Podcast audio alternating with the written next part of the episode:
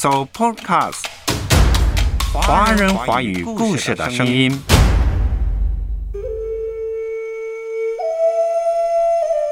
教育是很特别的，没有爱就没有教育。今天走进的是杨绛先生的一本书《走在人生的边上，自问自答之《论语趣》节选，特别写到了孔子和弟子的关系。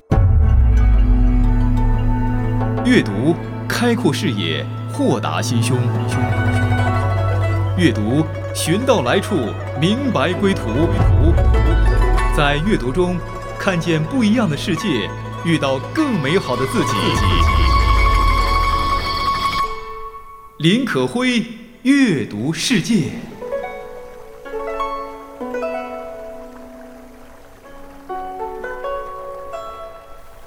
嘿，你好吗，我的朋友？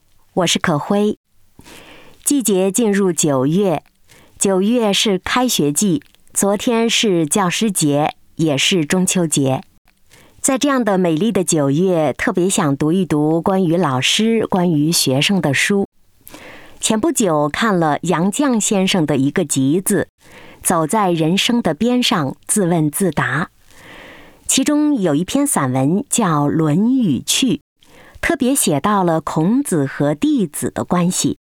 可会今天节选这篇文章，跟大家分享一下，也来回顾回顾我们的学生时代。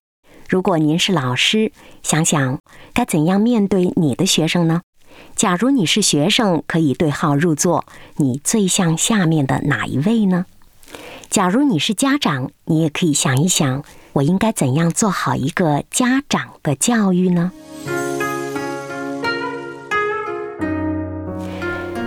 今天走进的是杨绛先生的一本书《走在人生的边上，自问自答》。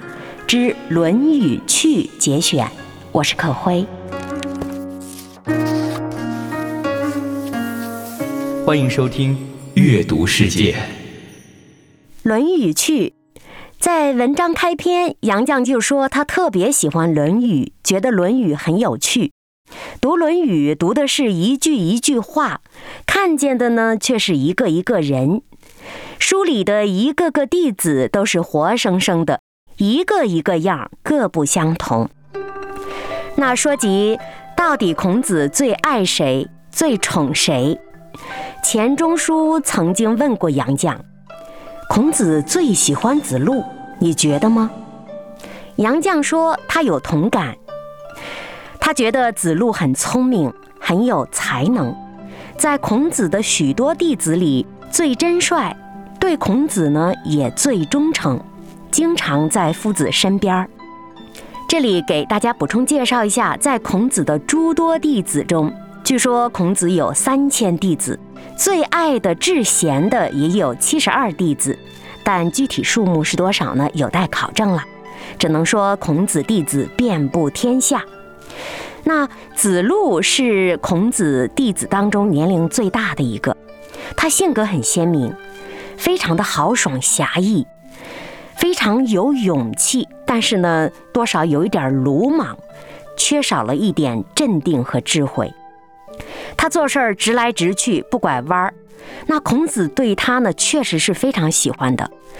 孔子就用子路本身的个性特点来对应他。孔子对他也是直来直去的，不会拐弯的，欣赏他，有时候也批评他。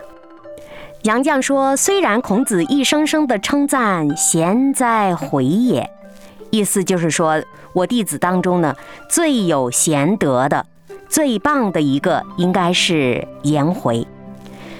但是他在心底里呢却最欣赏子路。他也知道颜回对他的教诲是全都领悟的，而且深有修养，可以说是达到了贤人第一的地步。”在许多场合，孔子都不掩饰自己最得意的门生是颜回。颜回在孔子面前也是毕恭毕敬，对孔子的学说深信不疑，全面接受。孔子多次赞扬他。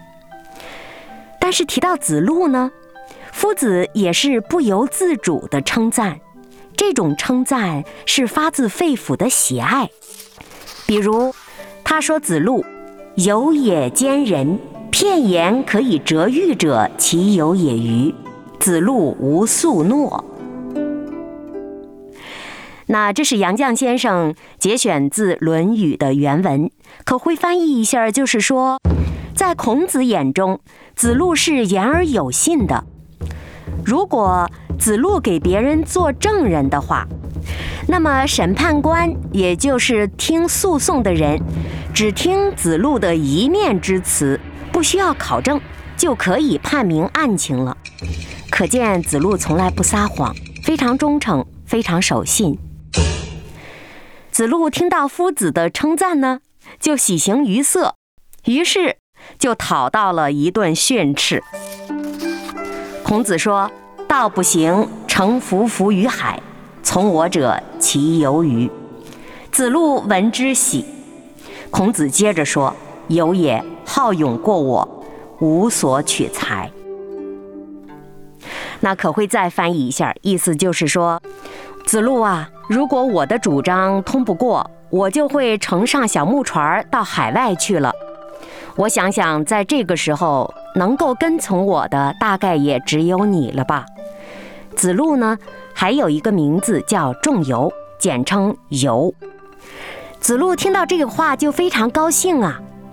孔子说：“你别高兴得太早，你太好勇了。你这一点啊，超过了我。”其他的你也没有什么高超的才能。那在当时的历史背景下呢，孔子极力的推行他的理智啊、德政主张。他其实也很担心自己的主张通不过，他打算在适当的时候呢，乘着小木船到海外去隐居了。这时候身边会带谁呢？他第一时间想到的就是勇敢的子路。他觉得子路有勇，可以随他一同前去，可以给他当个保镖，但同时也指出了子路的不足，就在于你也仅仅是只有勇而已。言外之意是有勇而无谋。所以孔子对子路的称赞也罢，批评也罢，都是非常直接的。再有，孔子还曾称赞子路。假如他穿个破棉袍，和穿狐皮袍的人站在一起，他一点都不会有自卑感，并且孔子还引用了《诗经》的背风句来称赞子路，说：“不志不求，何用不臧？”子路一听啊，特别高兴，终身都背诵这句话。什么意思呢？就是说，仲由啊，他心里不嫉妒。不贪求，什么行为还有比这更好的呢？这是对他的一个很大的夸赞。之后，孔子又说：“这是做人的基本道理，你做到了也别洋洋得意。”孔子面对这样一个子路，一个性格只直不弯的子路，用现在的话来说，那真的是一个钢铁直男。那孔子就用他的性格适合的方法来教导他，从来不强求。学而时习之，不亦说乎？有朋自远方来，不亦乐乎？人不知而不愠，不亦君子乎？有些文字初读简单，再读才知深远。阅读世界，和林可辉一起，且读且思。且行。人不知而不愠，不亦君子乎？不亦君子乎？欢迎收听《阅读世界》。今天走进的是杨绛先生的一本书《走在人生的边上，自问自答之论语趣》节选。在杨绛的文章当中，还提到孔子曾经和颜回说话的时候，特别提到。用之则行，舍之则藏，唯我与尔有是夫。什么意思呢？就是说，颜渊啊，受重用的时候就展露才华，不受重用的时候就韬光养晦。我这么多的弟子啊，可是只有你和我能做到。言外之意就是说，其他弟子做不到。这是对颜渊，也就是颜回的称赞。这话被子路听到了，他连赶着上去讨夫子的称赞，甚至卖弄说：“子行三年，则谁与？”夫子对子路最不客气，马上给了他几句训斥：“抱虎平和，死而无憾者，无不与也；必也临事而惧，好谋而成者也。” 意思就是说，子路讲，您带兵作战时会让谁辅助啊？你说颜回最好，那我呢？孔子一眼就看透他的心思了，说道：“徒手斗猛虎，赤脚过深河，至死不悔的人，我不需要。我需要的是那种小心行事、以智谋取胜的人。”这句话批评的也是非常直接的，很显然的说到了子路的有勇无谋，很多时候并不好。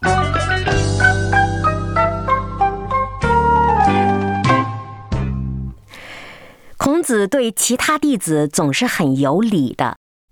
我们读《论语》，我们读儒家的一些文化思想的文章，都知道，儒家特别重视仁义礼智信。这个“礼”字儿呢，是很重要、很重要的。孔子对他的弟子都是彬彬有礼的，可是对子路，他从来都是毫不客气的，甚至有的时候还提着名儿训他。比如《论语趣》中杨绛先生节选的一段文字。孔子说：“由，诲如知之乎？”子路对夫子也是毫无礼貌。孔子说：“必也正名乎？”子路说：“有事哉？子之迂也。”孔子不禁说：“也哉，有也。”接着又训了他几句。可会翻译一下，就是说。孔子直接批评子路：“子路，我教导你的，你知道不知道？”那子路对夫子老师呢，也是不太有礼貌，直接说：“你太迂腐了。”孔子不禁说：“你也太野蛮了，说话不合礼数，这哪是君子之道呢？”好，补充一下，子路和孔子之间的对话是有个背景的。子路有一次说：“如果魏国的君主等待您去执政，您首先会做什么呢？”孔子说：“一定是要纠正名分呀。”子路说：“是这样吗？您也太迂腐了，纠正名分有什么用啊？”孔子说：“你太粗野了。君子对于不懂的事儿，一般都是采取保留意见。我说名分。”难道你不理解吗？名分不正当，说话就不合理；说话不合理，事情就办不成。事儿办不成，法律就很难入人心。法律不能深入人心，刑罚就不会公正。刑罚不公正，那老百姓就会手足无措，不知如何是好。所以，对于执政者呢，孔子特别提倡的是，领导做事儿必须要说得通。说话必须行得通，领导说话不能随便，更不能马虎。这是孔子非常直接的在批评子路。我哪里是迂腐呢？是你没有真正的明白。在孔子的弟子中，颜回最好学，子路呢最不好学。他常常对夫子强辩是非，还说什么何必读书，然后为学。孔子根本不搭理他，只是厌恶他胡说乱说。在适当的时候，孔子还会切中要害的跟子路讲大道理，语气非常严肃，说：“居，吾与如，坐下，听我说。”夫子的话是专为他不好学、不好读书而说的。一次，几个亲近的弟子侍奉夫子。闵子呢是一副刚直的样子，子路呢狠巴巴地护着夫子，好像要跟人拼命似的。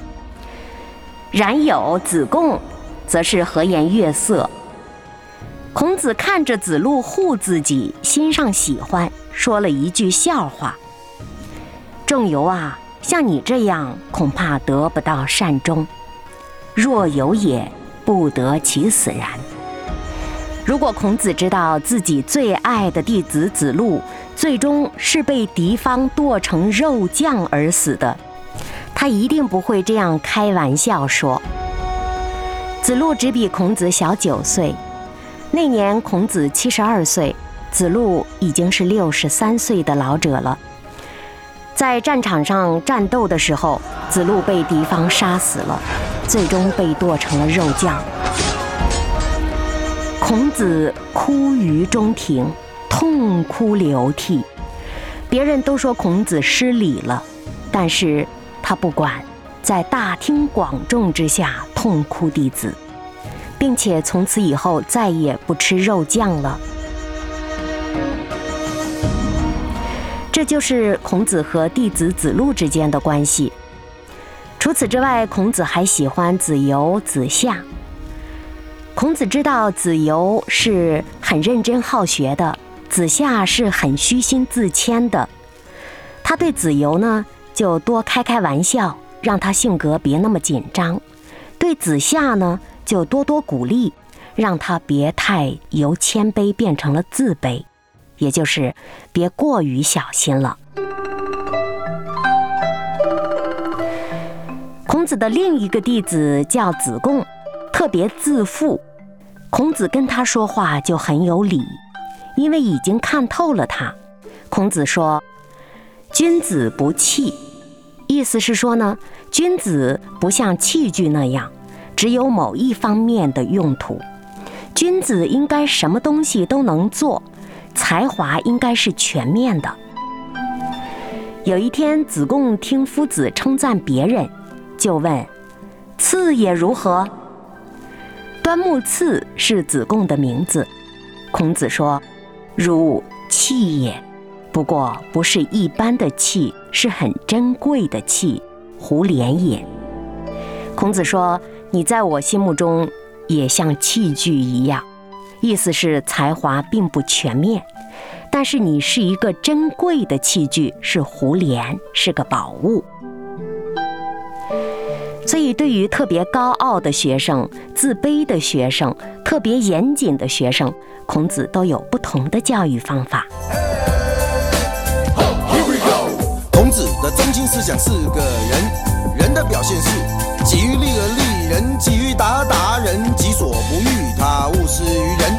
如以人为本体，表现在具体的行为上。Come on everybody，一起来对父母微笑，对兄弟为悌，对朋友为信，对国。家为重，对仁者有爱心。我量子的中心思想是个外，外的表现是搞不懂就问人，搞得懂就达人。没有人懂还可以问神。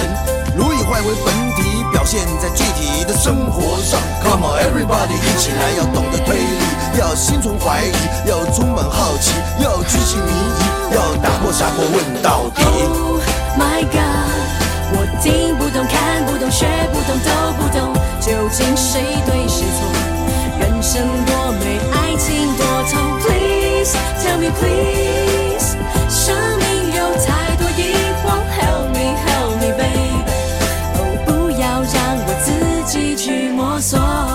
走进的是杨绛先生的一本书《走在人生的边上，自问自答之论语趣》节选。我是可辉，欢迎收听。阅读世界，孔子也有最不喜欢的弟子，他最不喜欢宰予，他觉得宰予不懂装懂，大胆胡说。孔子听他说错了话，因为他已经说了，也就不再责怪。宰予呢，言行不符，说的好听并不力行，并且他很懒，吃完饭就睡觉。孔子就骂他说。朽木不可雕也，说是腐朽的木头无法雕刻，粪土类的墙壁无法粉刷。这就是孔子对这样一个懒而不学的学生的责备，也很直接。有一次，孔子对宰予的批判更严厉了，是这样的：宰予嫌三年守丧期太长了，说应该减短。夫子说：“子生三年，然后免于父母之怀。父母死了没满三年，你吃得好，穿得好，你心里安吗？”宰予说：“安。”孔子说：“你心安，你就不守三年之丧吧。”宰予出门之后，父子特别慨叹：“予之不仁也，予之不仁也。鱼有三年之爱于其父母乎？”宰予有口才，他和子贡一样，都会说一套大议论，但是做起来特别不行，善说不善做。孔子最终骂他说：“宰予真是不仁呐！”小孩生下来到三年时才能离开父母的怀抱，你服丧三年，这是天下通行的丧礼。难道你宰予对父母连三年的爱都做不到了吗？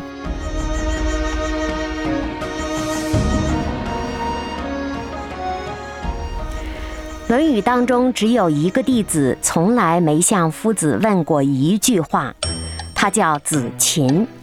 他都是背后打听孔子的，不算君子，也是个无聊的弟子。有一次，他说：“子贡，你的才华甚至已经贤于子了。”意思是孔子不如子贡。子贡虽然很自负，但是心里有分寸。他赶紧说：“仲尼不可回也，仲尼日月也，无德而语也。夫子之不可及也。”由天下之不可接而生也。子贡的意思是说，你不能这么说。我们的老师仲尼是毁谤不了的，别人的贤能像丘陵还可以越过去，但是我们的老师的贤能像日月一样，是任何人都无法越过的。有人虽然想要自绝于日月，但是对日月没什么损伤。只是看出这种人自不量力。子贡反过来说：“你这样说我，你真是太自不量力了。”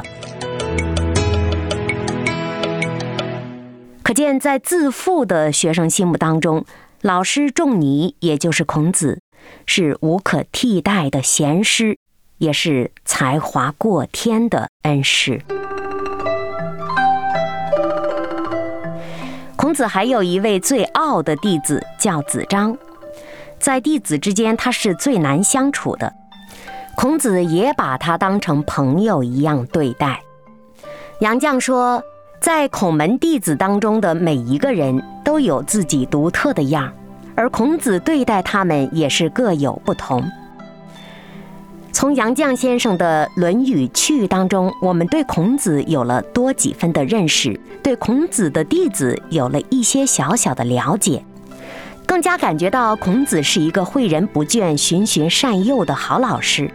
他从来没有一句生硬的教条，他没有道学究气，循循善诱的对每一个学生因材施教，从来不会强求任何一个。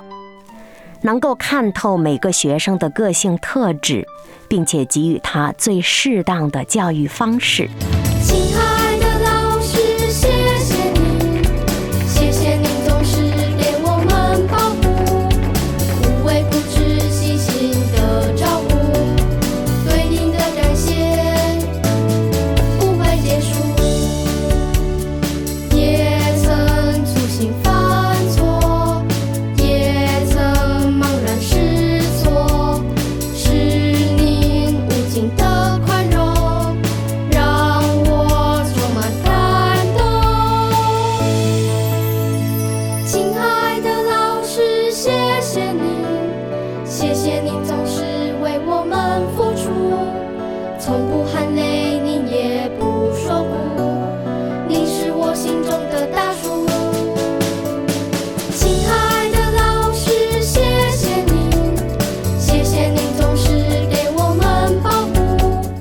向先生眼中，《论语》很有趣，孔子可敬又可爱。在可辉心目当中，孔子是所有的教育者应当学习的万世先师。对您的感谢不会结束。可辉曾经做过多年老师，很知道老师这个职业是忙碌琐碎的，是充满希望，有时候也有无助绝望的。尤其是在面对着铺天盖地的作业，面对一个一个不愿意改变的淘气包的时候，还有面对一个一个挑剔的家长的时候，如果想要保持恒久的耐心和爱心，实在是很大的挑战。可不，九月又到了，很多老师们又要面对各种各样的学生了。循循善诱，因材施教，我们心中都知道，可是做起来太难了。真希望有一位圣者能加添我们力量，赐给我们智慧。我记得智利有一位著名女诗人叫米斯特拉尔。她是一九四五年获得诺贝尔文学奖的，获奖作品之一是他的散文名篇《女教师的祈祷》。这是一篇祷告，原文颇长，可会把它节选出来分享给你。女教师的祈祷是一个女教师的精神世界，在她的心中，她爱她的学生，爱她的学校。他想把这份教育工作做到最好，因而他向他心目中的主、他的导师、他的朋友，那位至高的上帝祈祷。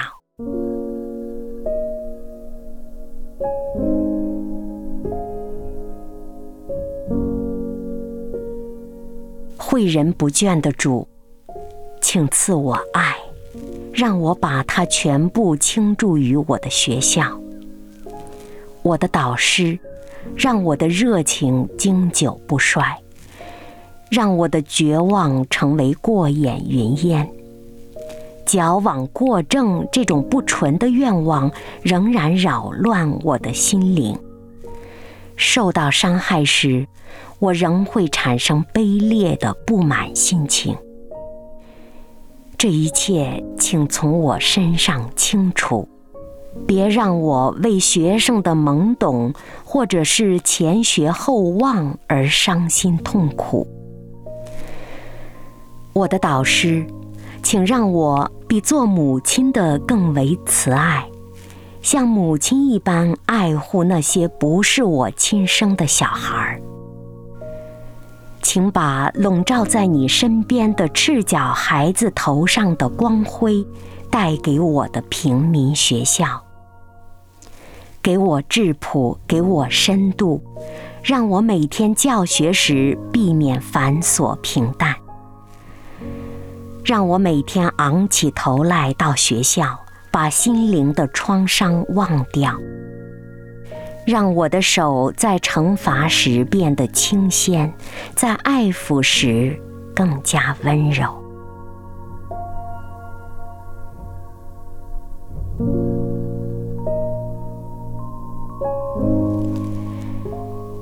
在可慧心目当中，教育是很特别的，没有爱就没有教育。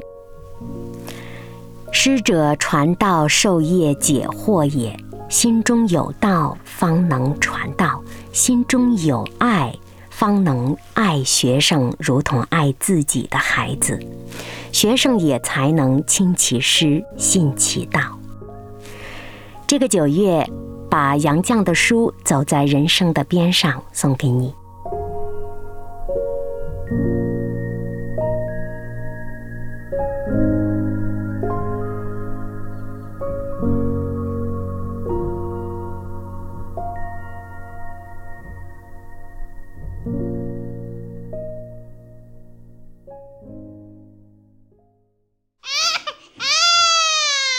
Supercast。华人华语故事的声音。